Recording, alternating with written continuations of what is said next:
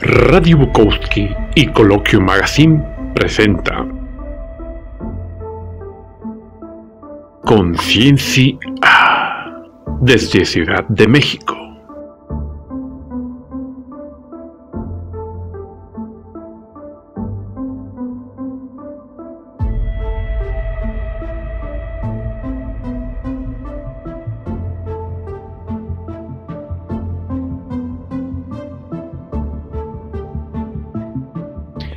Buenos días, tardes o noches a todos nuestros espectadores y sean bienvenidos al segundo episodio de su podcast Conciencia A, colaboración de la revista mexicana Coloquio Magazine y la emisora chilena multiplataforma Radio Bukowski.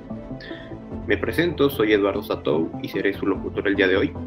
Y como interlocutor nos acompaña Ismael Díaz Tiburcio, uno de nuestros mejores escritores en coloquio. ¿Cómo estás, Isma? Bien, bien, bien, Eduardo. Muy excelente. ¿Y tú? Ahí estamos, en desayunaste. Eh, no realmente. ¿Y tú? Claro, yo sí, yo siempre desayuno, Isma. Bien, eh, ¿qué te parece que hoy tú y yo dirigiremos el programa hacia la trayectoria científica de nuestro invitado? Pues la verdad creo que eh, en especial a mí me emociona eh, demasiado, pero en una cuestión general creo que es algo que ayuda mucho, o sea, el escuchar, ¿no? La trayectoria de este de personas que ya tienen este una carrera en física terminada y una trayectoria académica, creo que eso además de personalmente a mí inspira a muchos otros jóvenes, este mayores y más chicos que quieren este pues estudiar, ¿no? Cosas como esta. Entonces creo que no sé, siento que estoy mm, haciendo un una labor de motivación. Bueno, más bien estoy haciendo un cacho para motivar a otros chicos a que sigan este mismo. Compartimos ideas, Isma, exactamente. Y pues bueno, no vamos a, a- avancemos un poco más, ¿no? Em, hablemos directamente de uno de los mejores físicos teóricos de todo el mundo. Se unió a la Academia eh, Europea en 1991. Es director de la de física teórica del CERN en, en- en Ginebra y es uno de los principales componentes del equipo que utilizan el gran colisionador de hadrones. El doctor en física, Álvaro de Rújula y Alguer. Doctor, ¿cómo está? Yo muy bien. Aquí no es tan temprano como allí. Sí, Desayunado, almorzado, etcétera. Bueno, empezamos mal porque tengo que haceros un... ah, empezar con un desacuerdo a lo que le habéis dicho. Por ejemplo, yo no soy ya director de la División de Física Teórica del CERN, aunque lo he sido algunos años, hace muchos años. Am, ni tampoco el CERN es el centro de, de mi eh, trabajo durante muchos años. He trabajado en el CERN, pero también he trabajado en algunas universidades, como por ejemplo Harvard y la Universidad de Boston, y hoy en día en la Universidad Autónoma de Madrid. Así que mis intereses son un poco más esparcidos que los del CERN. Y tampoco soy yo quien ha contribuido esencialmente a la construcción del eh, gran acelerador del CERN. Eso lo han hecho muchos físicos experimentales, yo soy teórico, y muchos ingenieros y técnicos y obreros y mucha gente, mucha, mucha gente, pero no en particular, nada más que desde un punto de vista um, muy teórico, yo. sí, pues o sea, es, es, es verdad que son los físicos experimentales quienes están más cerca de, pues, de, de, de probar las cosas, pero detrás de estos están los físicos teóricos. Y, y sí, leímos sobre su trabajo en Harvard, en, una universidad de Francia y ahorita en la Universidad Autónoma de Madrid.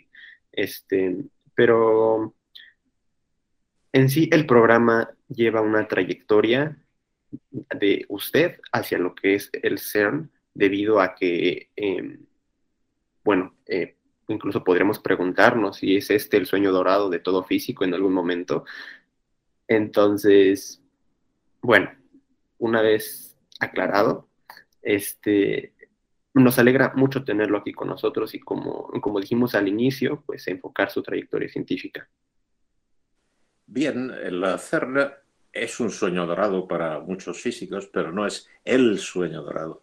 El sueño dorado es sea descubrir algo interesante, si uno es experimentador, o es ser el primero en entender algo que resulta ser cierto, si uno es teórico. Ese es el sueño dorado, es un sueño mucho más egocéntrico, digamos. Bueno, bueno, bueno, bueno. Eh, pero vamos a reducirlo un poco más Doctor, todo tiene un inicio, ¿no es así?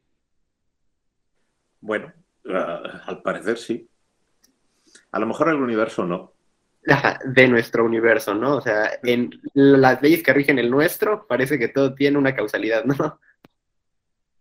Causalidad, sí. Eh, inicio no necesariamente. El nuestro a lo mejor se hincha y deshincha desde siempre, desde el Big Bang. A lo mejor ha habido otros anteriores. Y por lo tanto, no es. No está probado que todo tenga un inicio. Bueno, pero mm, haciéndolo, aplicándolo un poco más a nuestra vida terrícola, me parece que, ¿no? Eso sí.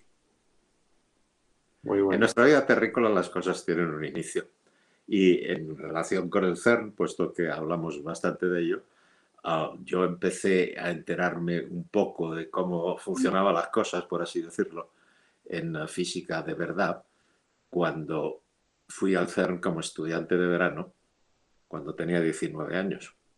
Ese fue primer, mi primer shock con ah, la realidad de la investigación en serio. Pero usted, bueno, cuéntenos a todos los, a, nosotros y a todos los espectadores, ¿de dónde viene usted? ¿Cómo, cómo recuerda su, ciudad de origen? Yo soy madrileño y cuando yo era, cuando yo nací, Madrid tenía más o menos medio millón de habitantes. Ahora, si le sumamos las ciudades que se ha ido tragando al crecer, pues debe tener 5 o 6 millones. Es un pueblecito comparado con Ciudad de México. a mí me, me, despista mucho Madrid. Yo me pierdo en mi pueblo, por así decirlo, cuando me voy de la zona central que yo conocía. Así que em, me encuentro un poco fuera de lugar cuando voy a mi propio lugar de nacimiento. Madrid era muy distinto. Por ejemplo, yo teniendo 8 o 10 años podía coger un autobús durante varios kilómetros yo solito ir hasta un kilómetro del eh, colegio, desde ahí seguir andando hasta mi colegio y todo esto completamente solo. Ahora, naturalmente, está completamente excluido que un niño pequeño pueda hacer eso. Y en la Ciudad de México que ya hemos citado, pues no digamos. Peor. Sí, mucho peor, desgraciadamente. Sí, sí, pues eh, hay, mucha verdad en eso. Mm, estamos muy, muy apretados acá en México, ya se lo digo, ¿eh? ¿Cómo, cómo, cómo es que era su entorno familiar? O sea, eh, dentro de, su ciudad, de su casa, ya reduciéndonos un poco más, eh, ¿a qué se dedicaban sus padres? Eso, si lo explicase en detalle, no nos bastaría con una hora. Ah, bueno, mi, padre, mi madre era en su carnet de identidad ponía sus labores, que quiere decir que no hacía gran cosa. Mi padre era rey de armas, como lo era mi abuelo, mi bisabuelo, mi tatarabuelo y así hasta mediados del siglo XVIII. Un rey de armas es una profesión que existe en algunos países del viejo mundo, como ah, España y Gran Bretaña. Es la persona que, siendo abogado de profesión, se concentra en cuestiones de genealogía heráldica y herencia de títulos nobiliarios.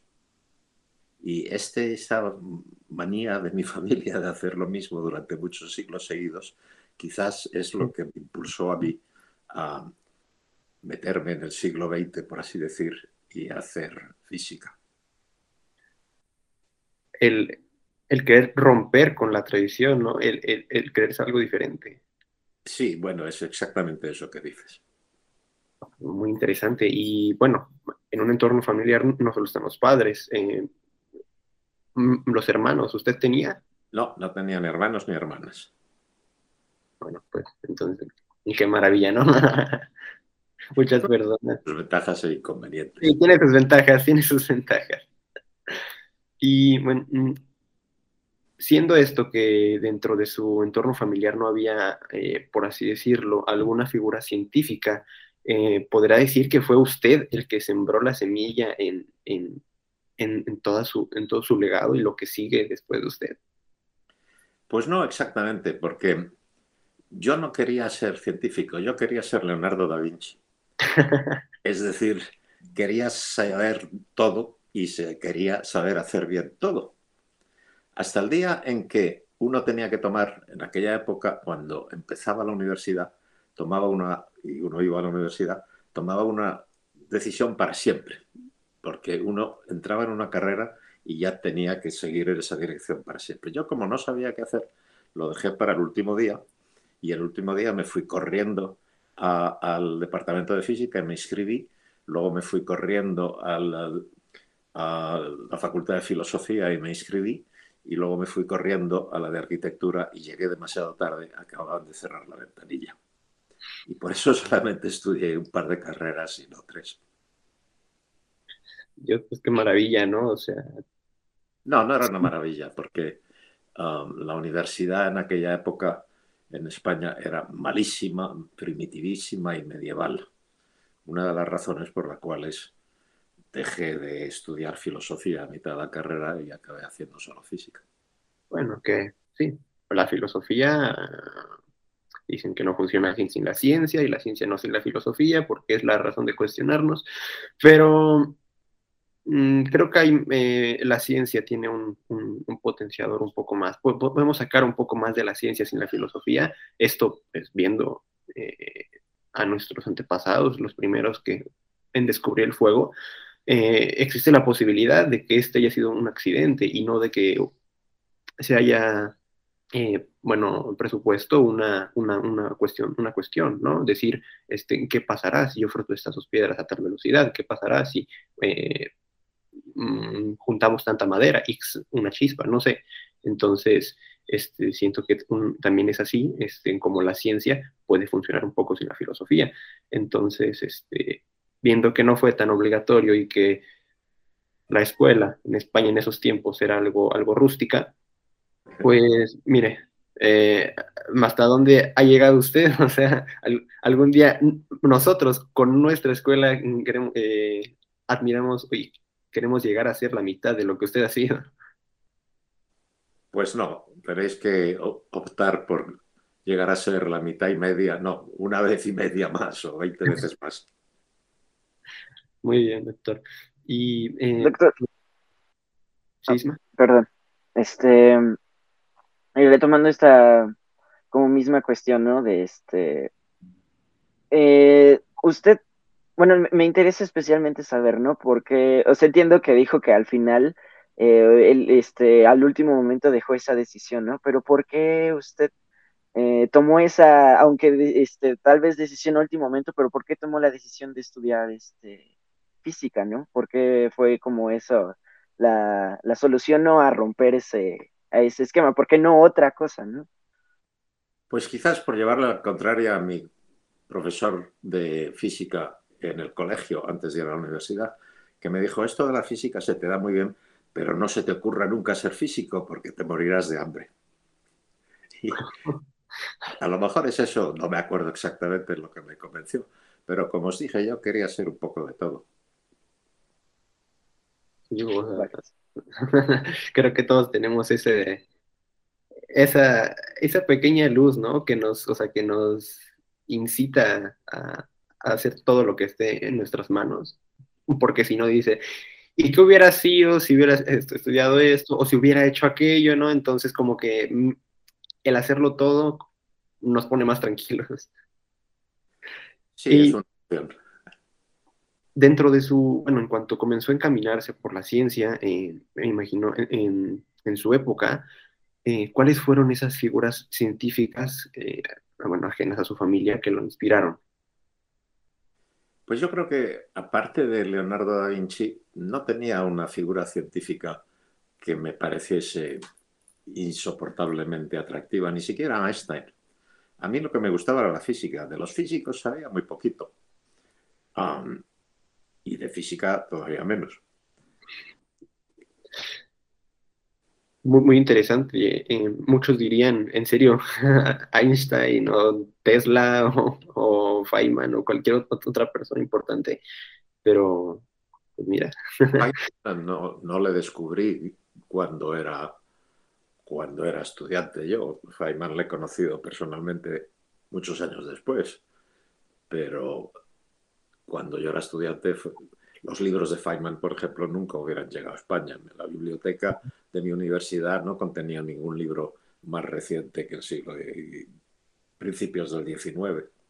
Em, esto que menciona, ¿no? Sobre que no había estos libros aquí, ¿por qué era que la educación en España y en especial en esa rama era tan, como usted menciona, ¿no? Tan, tan rústica. ¿A qué eh, piensa usted que se debía esta cuestión de, que estaban en cierta forma atrasados, ¿no? A esa cuestión del, pensamiento científico que se tenía, ¿no?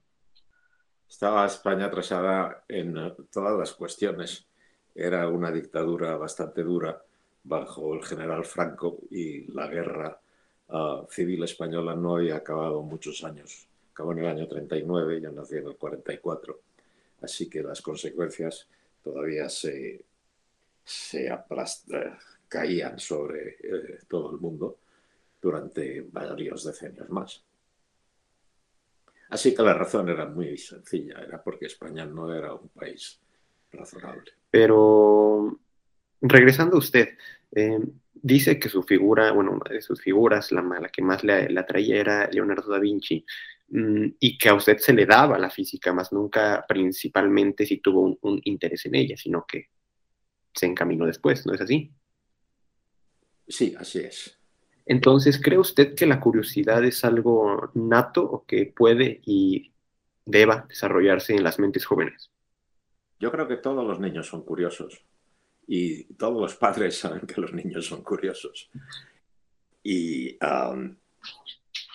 unos más que otros y unos más estudiosos que otros, ah, todos se hacen preguntas, opino.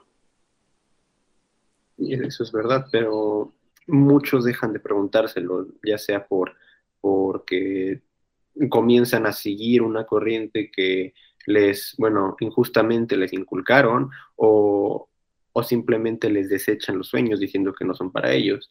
Entonces, eh, ¿hasta qué punto debe de desarrollarse esta, esta curiosidad? Porque me imagino que tiene que llegar un punto en el que sea un poco mejor no ser tan curioso. No, en eso no estoy de acuerdo. Yo creo que el problema más grave de la humanidad es la baja calidad de la enseñanza infantil en todos los países, ricos y pobres pobres que ni siquiera tienen enseñanza a veces. Pero es posible enseñar a los niños de una manera eficaz, haciéndoles primero trabajar en grupo, a intentar resolver problemas, por ejemplo, por qué unas bolas se hunden en el agua y otra del mismo tamaño no.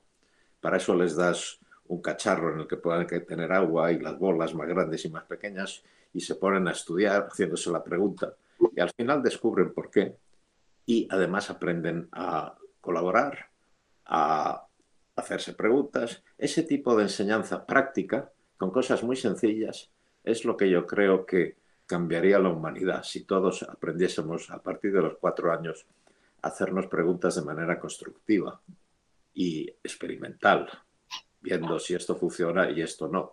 Eso es esencial para aprender a vivir, por así decirlo. Algunos lo llevan ah, en la sangre, en el, eh, código genético y otros no, pero se puede favorecer. Es entonces que esto no tiene un, límite, no una caducidad, esto debe de seguir desarrollándose a todos los niveles. Yo creo que sí, y lo, importante es empezar a desarrollarlo lo más temprano posible, naturalmente. Así es. Es como aprender idiomas. Si lo haces de pequeñito, te sirve para siempre y además los hablas bien. Y si no lo haces de pequeñito, es muy difícil aprender un idioma y sobre todo hablarlo bien. Bueno, si puedes saber, ¿en cuántos idiomas habla usted? Mm, cuatro más o menos. Cuatro, ¿cuáles son? castellano, ah, no voy a decir español, castellano, inglés, francés, italiano, y luego chapurreo algún otro como ruso, por ejemplo. He estudiado durante años el árabe, pero se me ha olvidado por completo. bueno, así le pasa. Mm, ¿Cómo definiría usted en una sola palabra su, su, camino para llegar hasta donde está y todo lo que ha recorrido? Si estuviéramos hablando en castellano, hubiera dicho chamba. Pero chamba en mexicano quiere decir... Sí, sí. Tampoco es mala cosa. En castellano quiere decir carambola, algo que te sale bien por casualidad, como en el billar. Y yo lo que he tenido en mi vida profesional siempre ha sido chamba, mucha chamba, mucha suerte.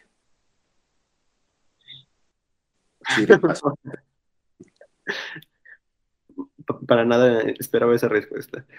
Y aún los grandes y lejanos como usted siguen soñando. Mm, ¿Con qué sueña usted en cuanto a física? ¿Qué, qué, qué, qué es lo que usted se plantea cuando, se, cuando le llegan los momentos de determinación y, y, tiene visión? Lo que más me irrita e interesa simultáneamente son las cosas fundamentales que no entendemos. Y ahora os voy a decir algo que tampoco vais a entender. Y es que aquello que mejor no entendemos es el vacío. El vacío es la más sencilla de todas las sustancias del universo. En la habitación en la que estáis podéis sacarlo todo, el aire, apagar la luz, iros muy lejos de la gravedad de la Tierra para que no haya un campo gravitatorio y estáis en la oscuridad completa sin nada, nada, nada, nada en esa habitación. Pues bien, resulta que no estáis en un sitio vacío, estáis en el vacío, pero el vacío no es la nada, porque el vacío de nuestro universo contiene una sustancia, quizás más de una, que se llama el campo de Higgs. Higgs se refiere a esa partícula que habréis oído uh, nombrar tantas veces. El Higgs, la partícula Higgs es una vibración de la sustancia del vacío. Así que en el universo no puedes hacer el vacío, porque siempre queda algo. El vacío del universo no es la nada. Esa es una diferencia entre física y filosofía. El, el vacío, totalmente vacío, la nada, mejor dicho, la nada es un concepto filosófico. El vacío es una realidad de nuestro universo y resulta que no está vacío.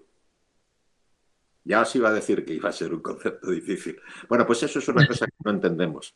A pesar de que el descubrimiento del bosón de Higgs quiere decir que hemos entendido algo más sobre el vacío, porque es una vibración de la sustancia del vacío, seguimos sin entender el vacío. La cosa más sencilla es la que menos bien entendemos. Pues eso es indignante, claro, y a la vez interesante. Doctor, ¿usted tiene alguna canción que lo motive o escuche en momentos que necesite determinación? Sí, y de hecho os he enviado un par de ellas. No sé si las tenéis escritas porque como tenía muchas no sabía cuál escoger. ¿Cuál fue la primera que escogí si lo tenéis escrito? Si no, me la busco. Me parece que la primera era preguntitas sobre Dios, ¿no? Exactamente, sí, sí.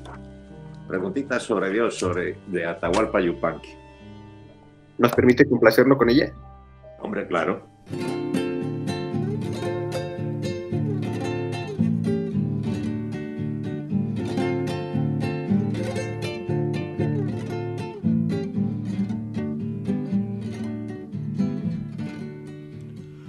Día yo pregunté, abuelo, ¿dónde está Dios?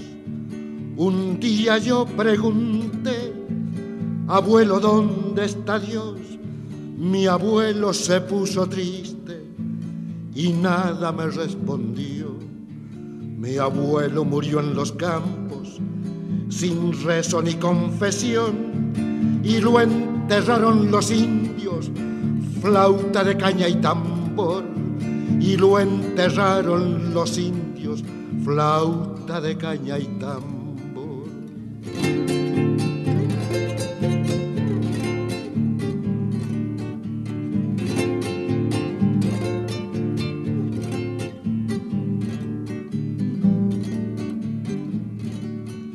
Al tiempo yo pregunté, Padre, ¿qué sabes de Dios? Al tiempo yo pregunté, Padre, ¿qué sabes de Dios? Mi padre se puso serio y nada me respondió. Mi padre murió en la mina, sin doctor ni protección. Color de sangre minera tiene el oro del patrón. Color de sangre minera tiene el oro del patrón.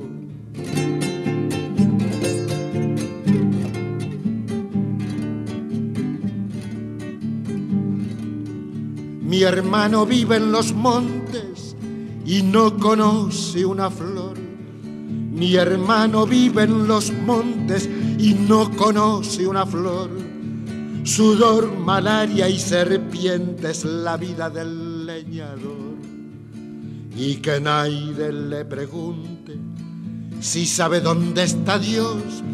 Por su casa no ha pasado tan importante Señor por su casa no ha pasado tan importante señor.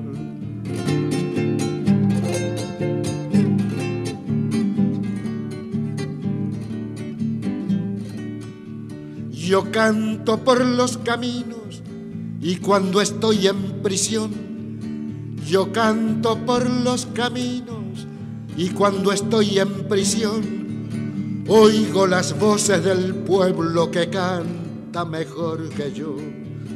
Hay un asunto en la tierra más importante que Dios y es que nadie escupa sangre pa' que otro viva mejor. Y es que nadie escupa sangre pa' que otro viva mejor. Que Dios vela por los pobres, tal vez sí y tal vez no pero es seguro que almuerza en la mesa del patrón. Pero es seguro que almuerza en la Doctor, mesa ¿cómo consiguió ingresar al CERN por primera vez? Mi universidad era tan mala, como ya os he dicho, que ni siquiera había información sobre la posible uh, la posibilidad para los estudiantes de ir a pasar un verano en el CERN. Y yo me enteré, creo, yendo a embajadas, la embajada francesa, creo que encontré un cartel que decía que tanto España como Francia pertenecían a una organización que se llamaba el CERN y que un estudiante podía eh, hacer una petición para ir durante tres meses en verano. Yo la hice y me resultó que me dieron la posibilidad y allí fui. Allí fui. Así que también por chamba, es decir, suerte en castellano, porque fui a una, vi un cartel en una, en una embajada que me indicó el camino a seguir. No, pues sí, o sea, no pudo existir mejor palabra para, para definir su camino. Eh, y, o sea, usted fue, llegó, ¿cuál fue su reacción? ¿Qué fue lo que sintió y qué esperaba hacer ahí? Yo esperaba aprender mucho, aprendí mucho, aunque fue duro, Ah, yo era parte de un experimento que en aquella época parecía un experimento grande porque éramos cuatro. Ahora los experimentos de CERN contienen 2.000, 3.000 personas. Y como yo era el único soltero, tenía que hacer todos los... tenía que trabajar toda la noche. Así que mi vida social estaba un poco dificultada por el hecho de que ellos trabajaban de día y yo de noche. Pero resultó que hicimos un experimento muy bonito que durante años fue el mejor en, su, en sus resultados. Y yo aprendí muchísimas cosas prácticas, pero digamos me las aprendí de memoria porque yo no entendía gran cosa de lo que Pues sí, estaba. es verdad. Doctor, este, bueno, me- menciona, ¿no? Que este, su llegada al CERN fue, como menciona chambal, ¿no? Creo que es la palabra.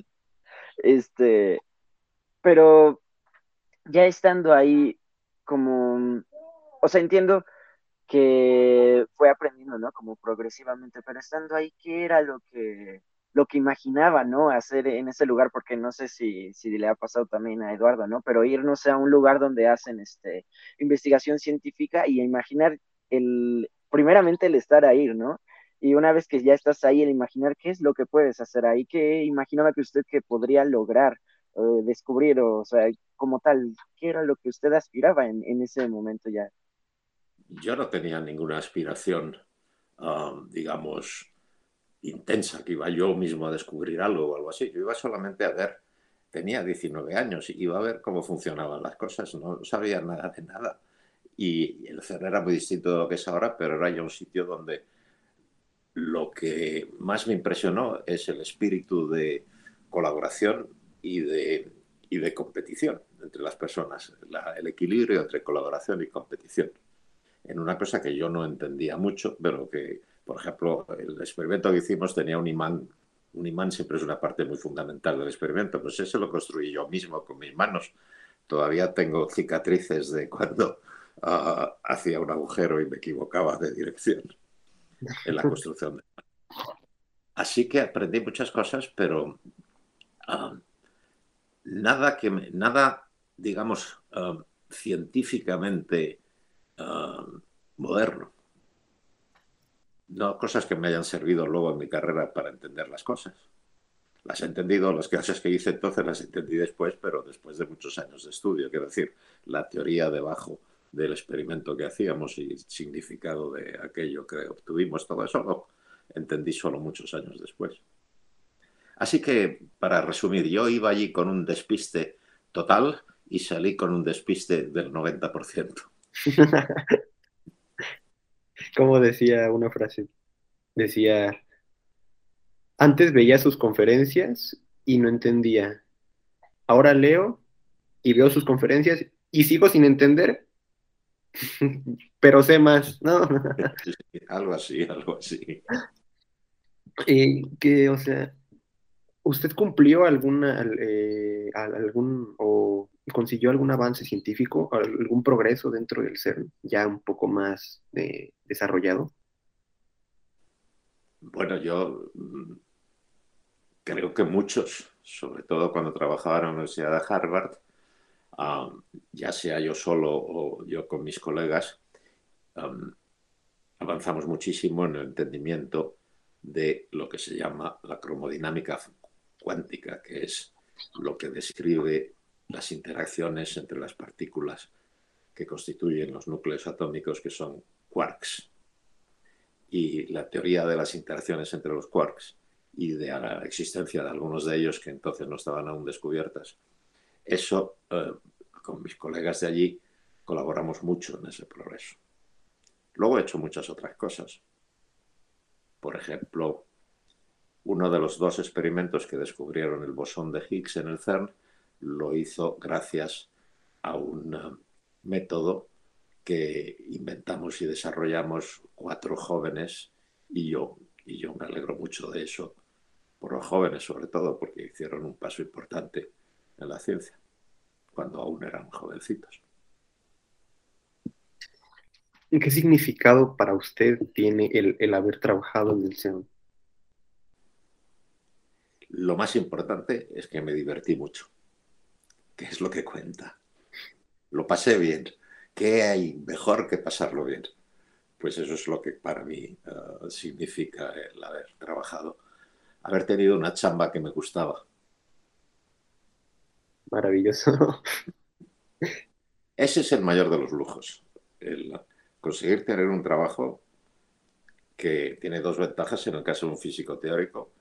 Una es que es interesante y otra es que te da muchísima libertad y que tú eres el responsable de todo después de todo, no, no tienes un jefe y esclavos.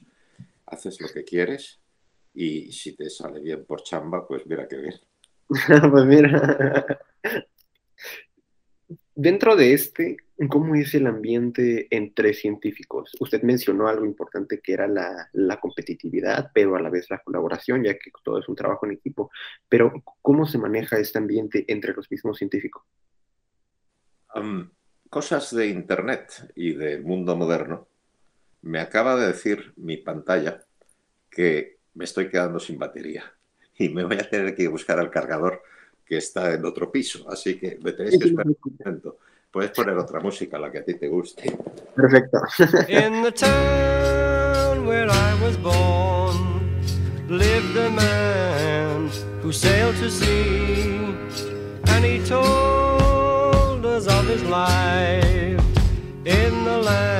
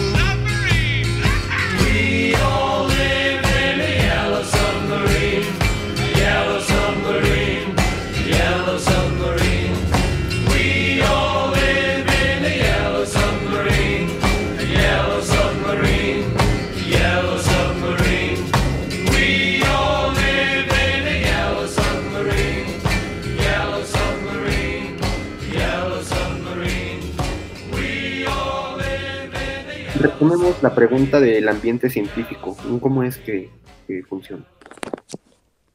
Pues ya lo he dicho un poco, es, una, es un equilibrio entre colaboración y, y, ah, competición. La mayoría de las cosas que se hacen no las hace un grupo solo, sino que lo hacen varios grupos y por lo tanto hay una gran competición. Pero dentro de los grupos lo impresionante es el acuerdo entre las personas.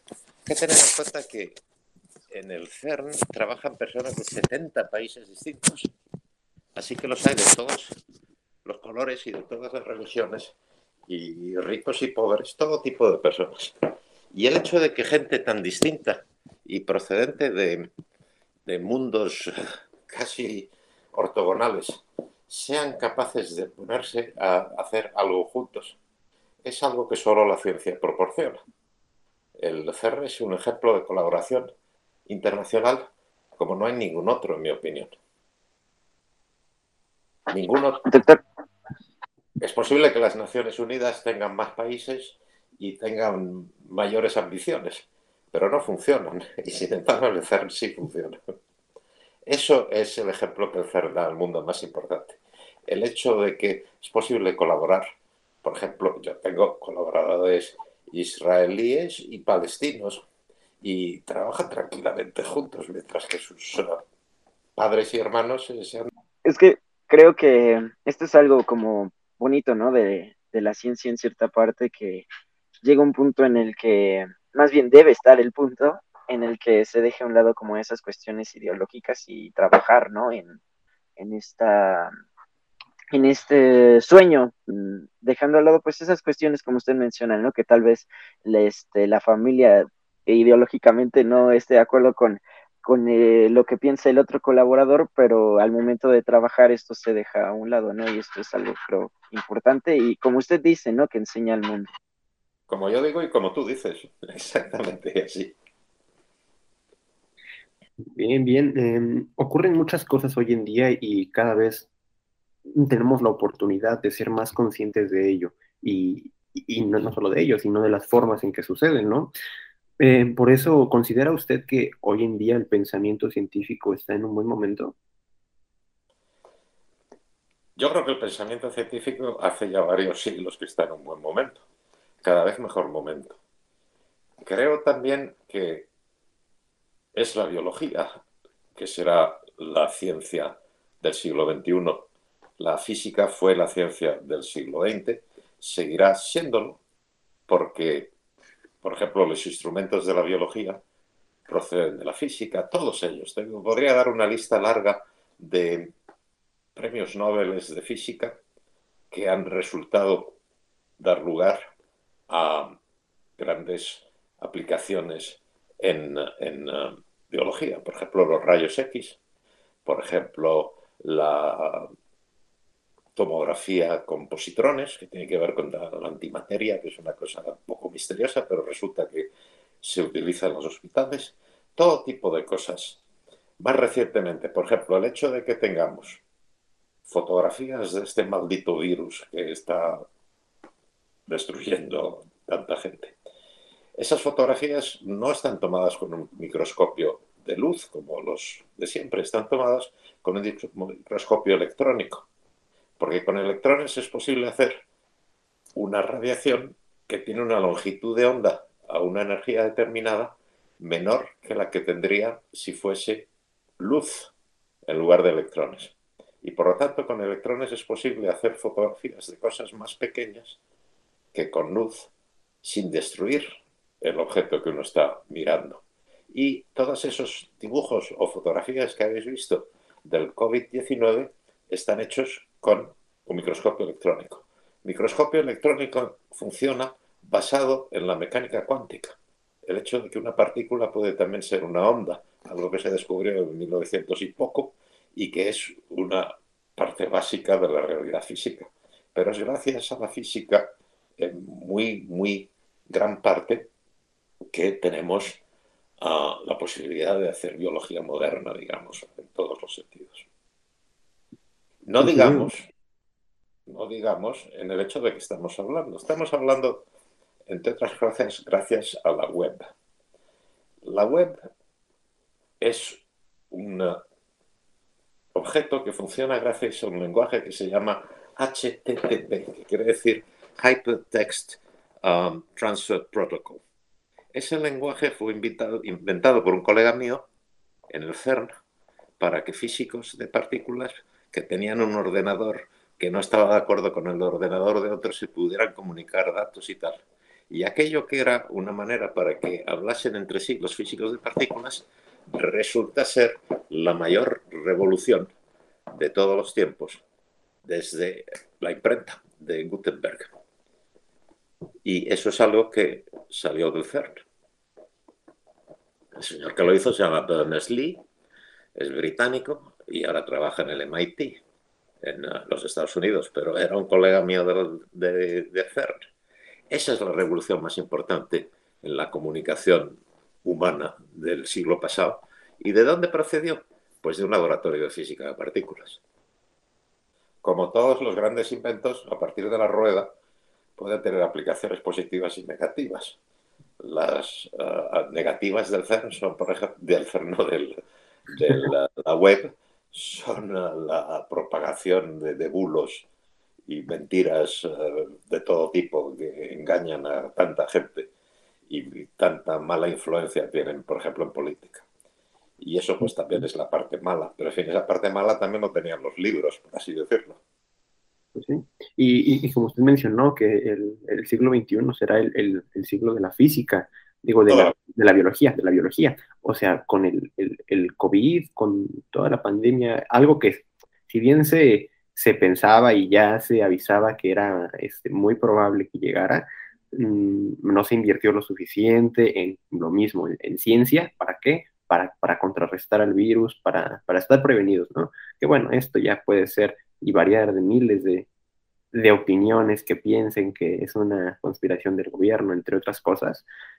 Pero, pero pues sí, o sea, esto va a quedar marcado para la, para la historia el año 2020, eh, bueno, a finales del 19, en el que se desarrolló este, este virus y, y toda esta locura. Entonces, una razón más por la que el siglo XXI será el, el siglo de la biología, de los avances biológicos. Esperemos que los eh, quienes financian la ciencia opinen como tú. sí, pues sí. Doctor, este, tomando este comentario ¿no? que, que usted menciona, ah, ¿usted em, cree que realmente fuera de la comunidad científica, eh, la gente en general aprecia estos aportes que, y en general el mundo, y por ejemplo políticos y gente que financia este, diversas cuestiones científicas, cree que hay como un, este, se valora de manera generalizada lo que hace el CERN por, este, por la humanidad? No, ciertamente no. Los políticos requieren, eh, recurren a la ciencia cuando no tienen más remedio. Por ejemplo, el desarrollo de la bomba atómica es los políticos pidiendo a los científicos que les resolviesen un problema.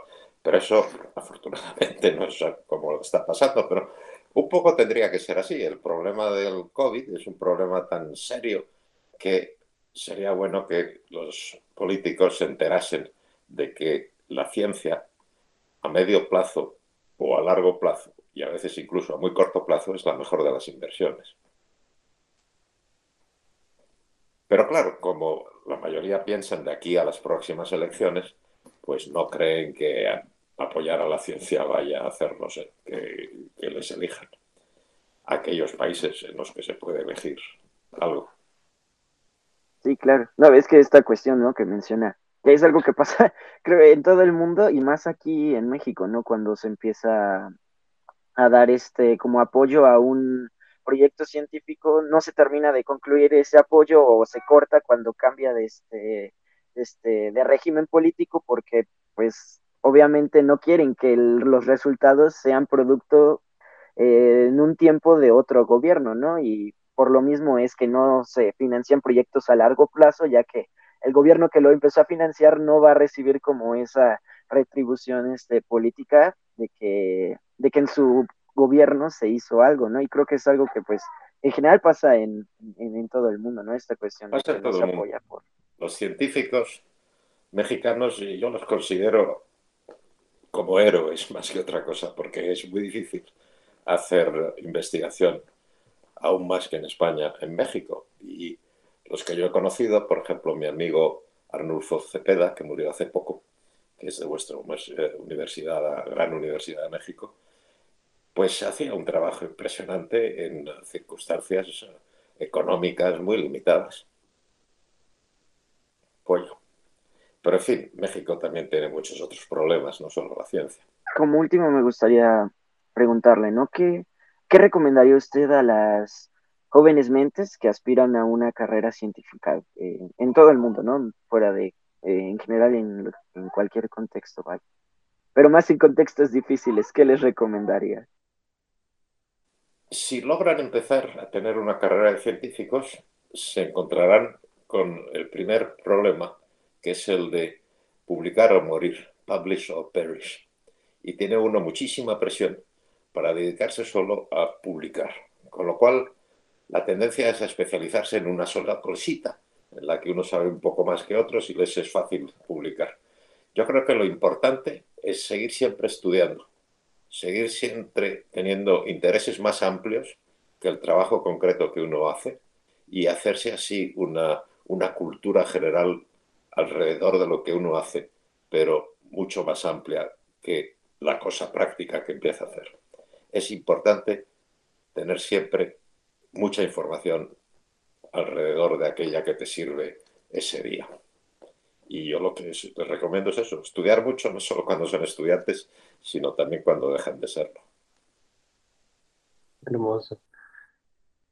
Sin dudarlo, sus palabras han llegado y llegarán a las mentes adecuadas para, pues, para seguir usando nuestra razón en beneficio de la humanidad, ¿no? Si no, ¿para qué más se usa? Sí, se usa, esperemos que solo en beneficio. Isma, ¿algo que decir? Bueno, pues solamente para concluir, ¿no? Me gustaría decir que el mundo pues está necesitado de grandes mentes que permitan pues generar una, for- una nueva forma de, de ver las cosas, ¿no? De pensar, porque como usted dice, ¿no? Cada, se puede entender, ¿no? Que cada siglo lleva como un, un diferente enfoque hacia, hacia la ciencia que se quiere hacer, ¿no? Y obviamente esta forma de pensar pues tiene que ir evolucionando con el tiempo, ¿no? Que, que creo que muchos políticos tampoco han entendido, ¿no? No podemos seguir haciendo ciencia que se hacía en, este, en el siglo pasado, ¿no? Sino hacer la ciencia de este, de este siglo, ¿no? Y, y para poder pues pensar de esta forma diferente, creo que eh, gente como usted eh, aportando pues estos espacios, este, dando su conocimiento, ¿no? En, en conferencias, en, en, videos, por ejemplo, con, como los que ha hecho en, este, en el canal del, IF, del IFT, Sí. este, que personalmente he disfrutado mucho, este, creo que hace que las mentes jóvenes como, como las nuestras, ¿no? Este, vean más allá de, de estas fronteras, este, para empezar, este, ideológicas, este, de recursos y intelectuales, ¿no? Para poder, pues, eh, evolucionar, ¿no? En este mundo de, de, la ciencia y poder aportar, aunque sea algo pequeño, ¿no? Que creo que es como la mayor, este, aspiración, ¿no? Aportar lo que sea, no tanto el reconocimiento, sino poder aportar algo que pueda cambiar esta forma de ver, de ver las cosas, ¿no? Y, bueno, pues le agradezco, ¿no? Esta, esta, esto que aporta, ¿no? Que inspira a muchos a muchos para, para seguir luchando ¿no? en, este, en este mundo científico. Bueno, y yo os agradezco a vosotros haberme dado esta oportunidad y espero que sigáis teniendo éxito con este modo de información que estáis desarrollando que me parece excelente. Muchas gracias, gracias, doctor. Eh, yo igual le, le, agradezco todo su tiempo. Eh, nos hemos divertido y nos lo hemos pasado muy bien con usted. Eh, ¿Qué le pareció a usted el, el, el, programa? A mí, como te acabo de decir antes de que me lo preguntes, me ha parecido estupendo. Espero que tengáis muchas oportunidades de seguir con este tipo de trabajo y que además tengáis influencia la que os merecéis, no solo en México, sino en todo país algo hispanoparlante. Bueno, muchísimas gracias, doctor. Eh, a los espectadores, recuerden seguirnos en nuestras redes sociales, en Facebook, Twitter, Instagram, YouTube, en la radio, en Spotify y en todo lugar donde nos estén escuchando. Nos encuentran como Coloquio, Coloquio Oficial o Coloquio Magazine.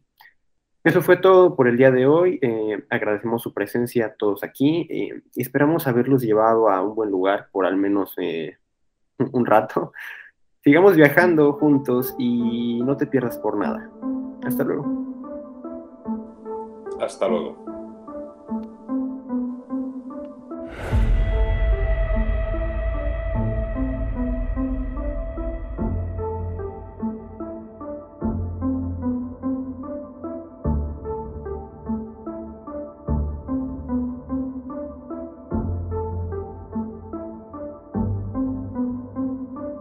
Muchas gracias por acompañarnos en Conciencia una colaboración de Radio Bukowski y Coloquio Magazine. Las opiniones emitidas durante este programa no son necesariamente compartidas por Radio Bukowski. Síguenos en nuestras redes sociales, Facebook, YouTube e Instagram. Casa Bukowski y Radio Bukowski. Desde el mundo para todo el mundo.